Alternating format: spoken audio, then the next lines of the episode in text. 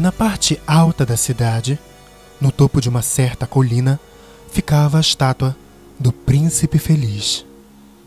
Era toda dourada com finíssimas folhas de ouro refinado, seus olhos, duas safiras brilhantes e um grande rubi fulgurava no punho de sua espada. O príncipe era verdadeiramente admirado. Ele é bonito como um catavento, comentou um dos conselheiros da cidade que queria ficar famoso por gostar de artes. Só que não é tão útil assim, acrescentou logo em seguida, com medo que o povo o julgasse pouco prático, o que não era verdade, aliás. Por que você não pode ser igual ao príncipe feliz? perguntou uma mãe sensata ao seu filhinho, que chorava porque queria a lua. O príncipe feliz jamais sonha em chorar pelo que quer que seja. Alegro-me que haja alguém no mundo que seja inteiramente feliz, resmungou o homem desencantado ao olhar para a maravilhosa estátua. Ele é igualzinho a um anjo, disseram os meninos do orfanato ao saírem da catedral vestindo suas capas vermelho vivo e seus aventais brancos. Como é que vocês sabem? disse o professor de matemática. Vocês nunca viram um deles?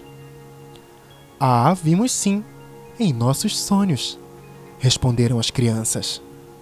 Então o professor de matemática franziu o sênio e ficou muito severo, pois não aprovava essa história de crianças sonharem. Certa noite, voou por cima da cidade uma andorinha macho. Seus amigos tinham voado para o Egito já havia seis semanas, mas ele ficara para trás, porque estava apaixonado por uma lindíssima haste de junco.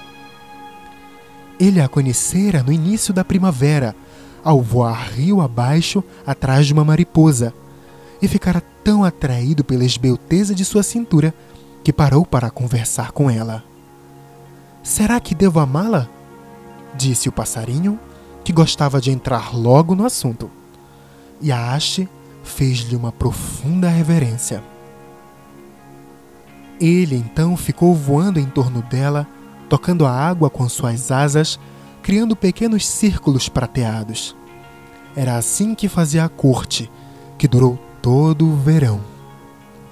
É uma ligação ridícula, chilreavam os outros passarinhos.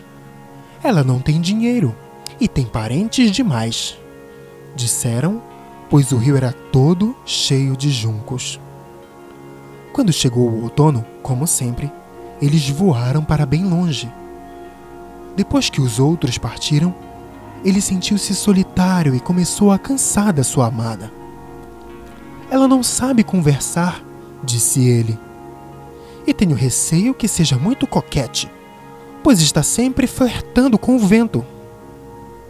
É bem verdade que sempre que o vento soprava, a haste de junco se curvava das maneiras mais graciosas. Tenho de confessar que ela é muito caseira, continuou ele.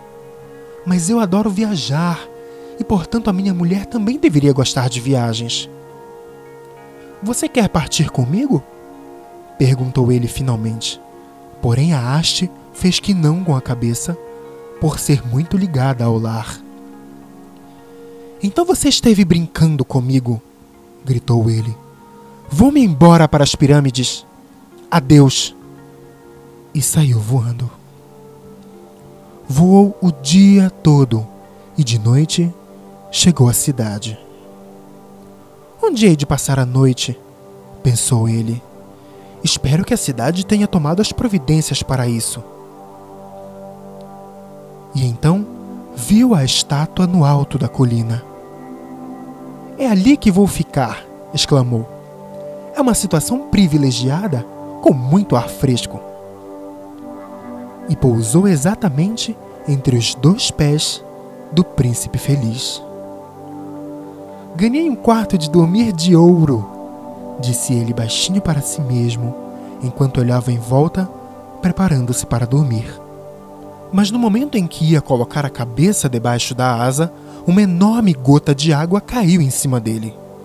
Que coisa curiosa! exclamou ele. Não há uma única nuvem no céu E as estrelas estão perfeitamente visíveis e brilhantes. E, no entanto, está chovendo. O clima no norte da Europa é realmente horrível. Haste de Junco costumava gostar de chuva, mas só porque sempre foi egoísta. E caiu outra gota. De que adianta uma estátua se não serve para impedir que a água caia? Disse ele. Eu preciso ir procurar uma boa chaminé com tampa. E resolveu sair voando. Mas antes que pudesse abrir as asas, caiu uma terceira gota. E ele, olhando para cima, viu. Ah! O que foi que ele viu? Os olhos do príncipe feliz estavam cheios de lágrimas, e lágrimas rolavam por suas faces douradas. Seu rosto era tão bonito ao luar que o pequeno passarinho ficou tomado de piedade. Quem é você? perguntou ele. Sou o príncipe feliz. Então por que você está chorando? perguntou o passarinho. Você me encharcou todo. Quando eu era vivo e tinha um coração humano, respondeu a estátua, eu não sabia o que eram as lágrimas, porque morava no palácio de Sanssouci onde as tristezas eram proibidas de entrar. De dia eu brincava com meus pequenos companheiros no jardim, e de noite eu liderava as danças no salão principal. Em volta do jardim havia um muro muito alto, mas eu nunca me dei ao trabalho de perguntar o que havia para além dele, já que tudo à minha volta era tão bonito. Meus cortesãos me chamavam de príncipe feliz e eu era, na verdade, feliz, se é que o prazer é a felicidade. Assim eu vivi e assim eu morri. E agora que estou morto, eles me puseram aqui, tão alto que posso ver todo o mal e toda a miséria da minha cidade. E mesmo que meu coração seja feito de chumbo, não posso evitar chorar. O quê? Ele não é de ouro maciço? pensou o passarinho para si mesmo. Ele era bem educado demais para fazer comentários pessoais em voz alta. Lá longe, continuou a estátua com voz suave e musical. Bem lá longe, em uma pequena ruela, há uma casa muito pobre. Uma das janelas está aberta e através dela posso ver uma mulher sentada. Seu rosto é magro e gasto e ela tem mãos ásperas e vermelhas, todas picadas de agulha, já que é costureira. Ela está bordando flores de maracujá em um vestido de cetim para a mais bela das damas de honra da rainha usar no próximo baile da corte. Na cama, em um canto do quarto, está deitado, doente, o filhinho dela. Ele está com febre e pediu uma laranja, Porém, a mãe não tem nada para lhe dar senão a água do rio e por isso está chorando. Passarinho, passarinho, pequeno passarinho, será que você não podia entregar a ela o rubi do punho da minha espada? Meus pés são presos a este pedestal e não posso me mexer. Estão esperando no Egito, disse o passarinho. Meus amigos estão voando para cima e para baixo no Nilo, conversando com as enormes flores de lótus Daqui a pouco eles vão dormir no túmulo do grande rei. O próprio rei está lá, em um caixão pintado. Ele está embrulhado em linho amarelo e embalsamado com especiarias. Em torno do seu pescoço há uma corrente de jade verde pálido, e suas mãos parecem folhas secas. Passarinho, passarinho, pequeno passarinho, disse o príncipe. Será que você não pode ficar comigo uma noite e ser meu mensageiro? O menino está com tanta sede e a mãe está tão triste. Eu acho que não gosto de meninos, respondeu o passarinho. No verão passado, quando eu estava passeando num rio, havia dois meninos muito grosseiros, os filhos do moleiro, que estavam sempre atirando pedras em mim. Elas nunca me atingiram, é claro. Nós andorinhas voamos bem demais para isso. E além do mais, eu pertenço a uma família famosa por sua agilidade. Mesmo assim, foi um ato muito desrespeitoso. Mas o príncipe feliz parecia tão triste que o pequeno passarinho pediu desculpas. Aqui faz muito frio, disse ele. mas eu ficarei com você por uma noite e serei seu mensageiro. Muito obrigado, pequeno passarinho, disse o príncipe. Então o passarinho tirou o grande rubi da espada do príncipe e voou, levando-o no bico por cima dos tetos da cidade. Ele passou pela torre da catedral, onde havia estátuas de anjos de mármore branco. Passou pelo palácio e ouviu barulho de gente dançando. Uma moça bonita apareceu em um balcão com um namorado. Como estão maravilhosas as estrelas! disse-lhe. E como é maravilhoso o poder do amor! Espero que meu vestido fique pronto a tempo do baile da corte, respondeu ela. Eu mandei bordar umas flores lindas neles, mas as costureiras são tão preguiçosas. Ele passou pelo rio e viu as lanternas penduradas nos mastros dos navios. Passou pelo gueto e viu os velhos judeus negociando uns com os outros e pesando dinheiro em balanças de cobre. Finalmente chegou na casinha pobre e olhou lá para dentro. O menino estava a virar-se febrilmente na cama e a mãe havia caído dormindo de tão cansada. Ele pulou para dentro e depositou o rubi ao lado do dedal da mulher. Depois, voou suavemente em torno da cama, abanando a testa do menino com suas asas. Ficou muito fresquinho, disse o menino. Eu devo estar melhorando. E caiu num sono delicioso. Então o passarinho voou de volta para o príncipe feliz e contou-lhe o que havia feito. É curioso, pensou o pássaro, mas estou me sentindo bem quentinho agora, apesar de estar fazendo frio. É porque você fez uma boa ação, disse o príncipe.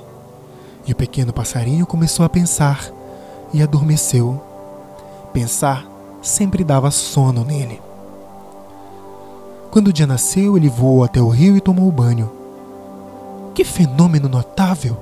disse o professor de ornitologia que estava passando na ponte.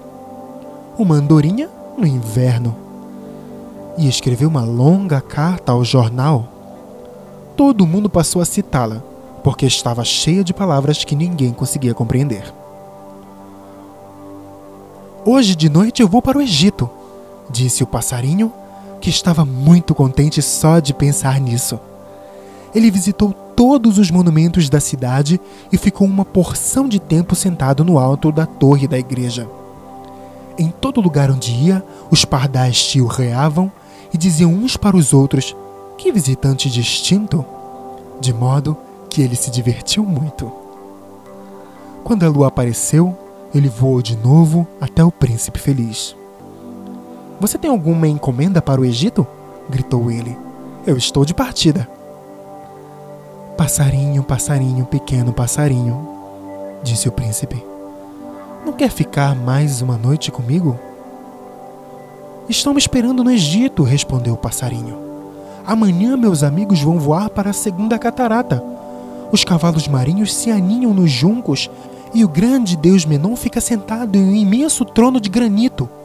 A noite inteira ele fica olhando as estrelas quando aparece a estrela da manhã, ele solta um grito de alegria e depois fica imóvel. Ao meio-dia, os leões amarelos descem até a beira da água para matar a sede. Eles têm olhos como berilos verdes e seu rugido é mais alto do que o de uma catarata.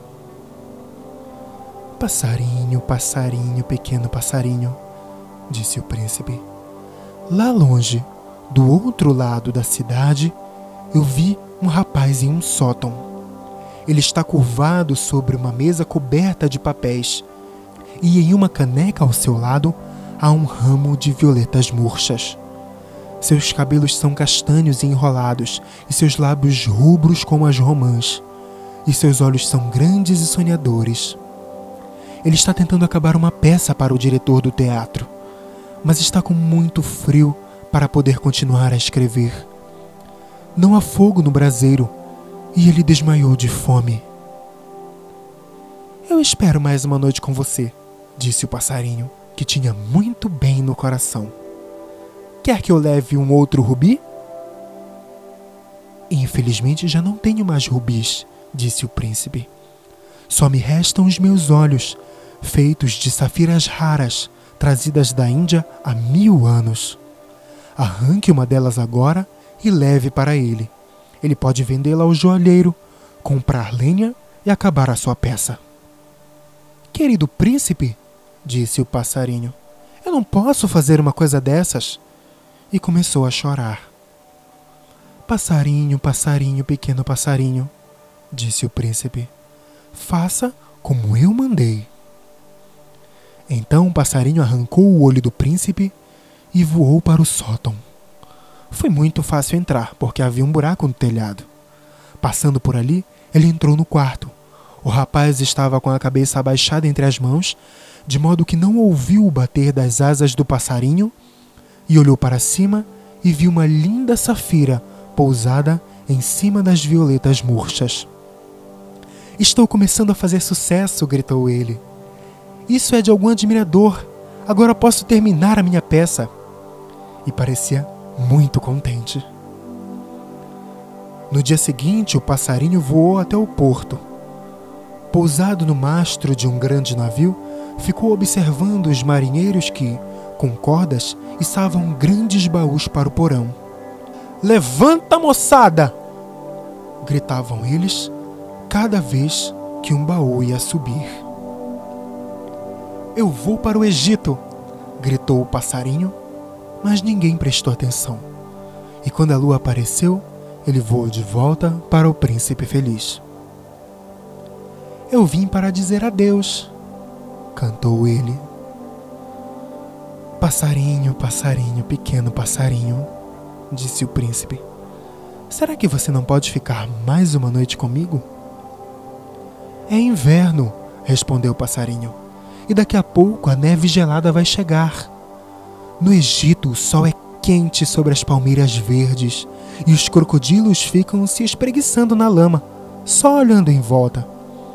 Meus companheiros estão construindo um ninho no templo de Baalbek e os pombos rosas e brancos estão a observá-los, arrulhando um para o outro. Querido príncipe, eu tenho de deixá-lo, mas nunca mais hei de esquecê-lo e na próxima primavera lhe trarei duas lindas joias para substituir as que você deu. O rubi será mais rubro do que a rosa vermelha, e a safira azul como o mar imenso. Na praça ali embaixo, disse o príncipe, está uma menininha que vende fósforos. Ela os deixou cair na sarjeta e eles ficaram todos estragados. Seu pai vai espancá-la se ela não levar algum dinheiro para casa. E ela está chorando. Ela não tem sapatos nem meias e está com a cabecinha coberta. Arranque meu outro olho e dê a ela, para que seu pai não a agrida. Eu ficarei com você mais uma noite, disse o passarinho. Mas não posso arrancar o seu outro olho. Você iria ficar cego. Passarinho, passarinho, pequeno passarinho, disse o príncipe, faça como eu mandei. Então ele arrancou o outro olho do príncipe e desceu como uma flecha. Mergulhando pertinho da menina, passou depressa a joia para a mão dela. Que lindo pedacinho de vidro! gritou a menininha e correu para casa, rindo. E então o passarinho voltou para o príncipe e disse: Agora você está cego, e eu ficarei com você para sempre. Não, pequeno passarinho, disse o pobre príncipe. Você tem de ir para o Egito. Vou ficar com você para sempre, disse o passarinho e adormeceu aos pés do príncipe. Durante todo o dia seguinte, ele ficou pousando no ombro do príncipe, contando-lhe histórias sobre o que havia visto em terras estranhas. Falou dos ibis vermelhos que fazem filas enormes ao longo das margens do Nilo, pegando peixinhos dourados com os bicos. Da esfinge, que é tão velha quanto o próprio mundo, mora no deserto e sabe de tudo. Dos mercadores que caminham lentamente ao lado dos seus camelos, carregando contas de âmbar nas mãos, do rei das montanhas da lua, que é preto como ébano e adora um cristal enorme, da grande cobra verde que dorme em uma palmeira e tem vinte sacerdotes para alimentá-la com bolinhos de mel, dos pigmeus que navegam em um grande lago em cima de grandes folhas planas, sempre em guerra com as borboletas. Querido passarinho, disse o príncipe, você me fala de coisas impressionantes. Porém, mais impressionantes do que qualquer outra coisa é o sofrimento dos homens e das mulheres. Não há mistério tão grande quanto o da miséria. Voe por cima da minha cidade, pequeno passarinho, e conte-me o que vê por ali. Então o passarinho voou sobre a cidade e viu os ricos se divertindo em suas lindas casas, enquanto os mendigos permaneciam sentados juntos aos portões. Voou por ruelas escuras e viu os rostos brancos das crianças famintas olhando, apáticas, para as ruas lúgubres. Debaixo do arco da ponte, dois meninos estavam deitados, abraçados para se aquecerem. Que fome nós temos, diziam eles. Vocês não podem deitar aí, gritou o guarda noturno, e os dois tiveram de sair pela chuva. Então o pássaro voltou e contou para o príncipe: Eu sou coberto de ouro da melhor qualidade, disse o príncipe. Você precisa tirá-lo folha por folha e dá-lo aos meus pobres. Os vivos acham que o ouro pode trazer-lhes felicidade. Folha após folha de ouro, o passarinho arrancou até deixar o príncipe todo cinzento e opaco folha após folha do melhor ouro ele levou para os pobres, e os rostos das crianças ficaram mais rosados, e elas começaram a rir e brincar nas ruas. Agora nós temos pão! gritavam. E então chegou a primeira neve, e depois da neve veio o gelo. As ruas pareciam feitas de prata, de tão brilhantes e reluzentes. Longos pingentes de gelo pendiam dos beirais das casas como adagas de cristal. Todo mundo andava envolto em peles e os menininhos usavam gorros vermelhos e patinavam no gelo. A pobre andorinha macho foi ficando cada vez com mais frio, mas não queria deixar o príncipe a quem tanto amava. Ele catava migalhas do lado de fora da padaria quando o padeiro não estava olhando e tentava se esquentar, batendo as asas. Mas afinal chegou um momento em que ele sentiu que ia morrer. Suas forças só deram para chegar ainda mais uma vez até o ombro do príncipe. Adeus, príncipe querido, murmurou ele. Será que permite que eu beije a sua mão? Fico muito feliz que você finalmente esteja indo para o Egito, pequeno passarinho disse o príncipe. Você ficou por aqui muito tempo, mas deve beijar meus lábios, já que o amo muito. Não é para o Egito que estou indo, disse o passarinho. Eu vou para a casa da morte. A morte é irmã do sono, não é? E beijando os lábios do príncipe, ele caiu morto aos seus pés. Naquele instante, um curioso ruído de quebradura soou dentro da estátua, como se alguma coisa tivesse se partido.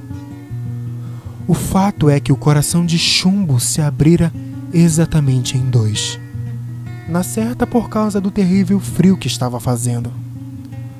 Logo cedinho, na manhã seguinte, o prefeito estava andando pela praça que ficava ali embaixo, com os vereadores da cidade.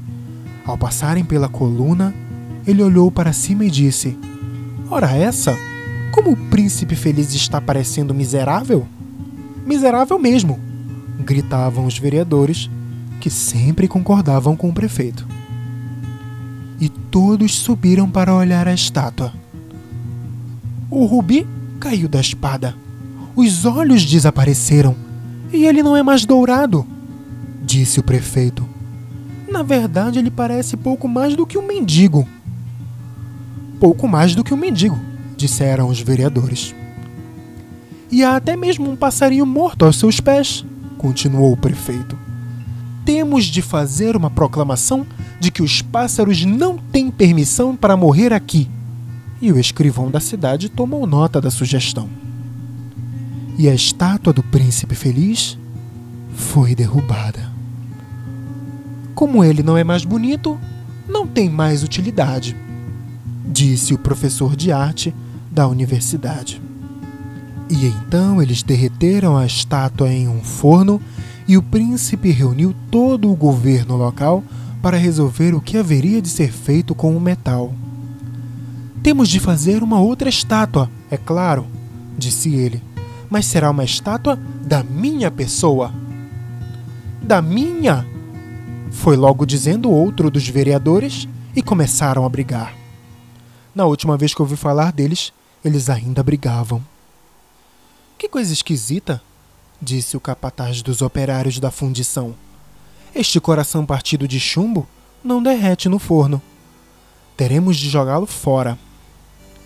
E atiraram-no em um monte de terra onde estava também o passarinho morto. Tragam-me as duas coisas mais preciosas da cidade, disse Deus a um dos seus anjos. E o anjo lhes levou o coração de chumbo e o passarinho morto. Escolheu muito acertadamente, disse Deus, pois em meu jardim do paraíso este passarinho cantará para sempre. E em minha cidade dourada, o príncipe feliz há de sempre me louvar.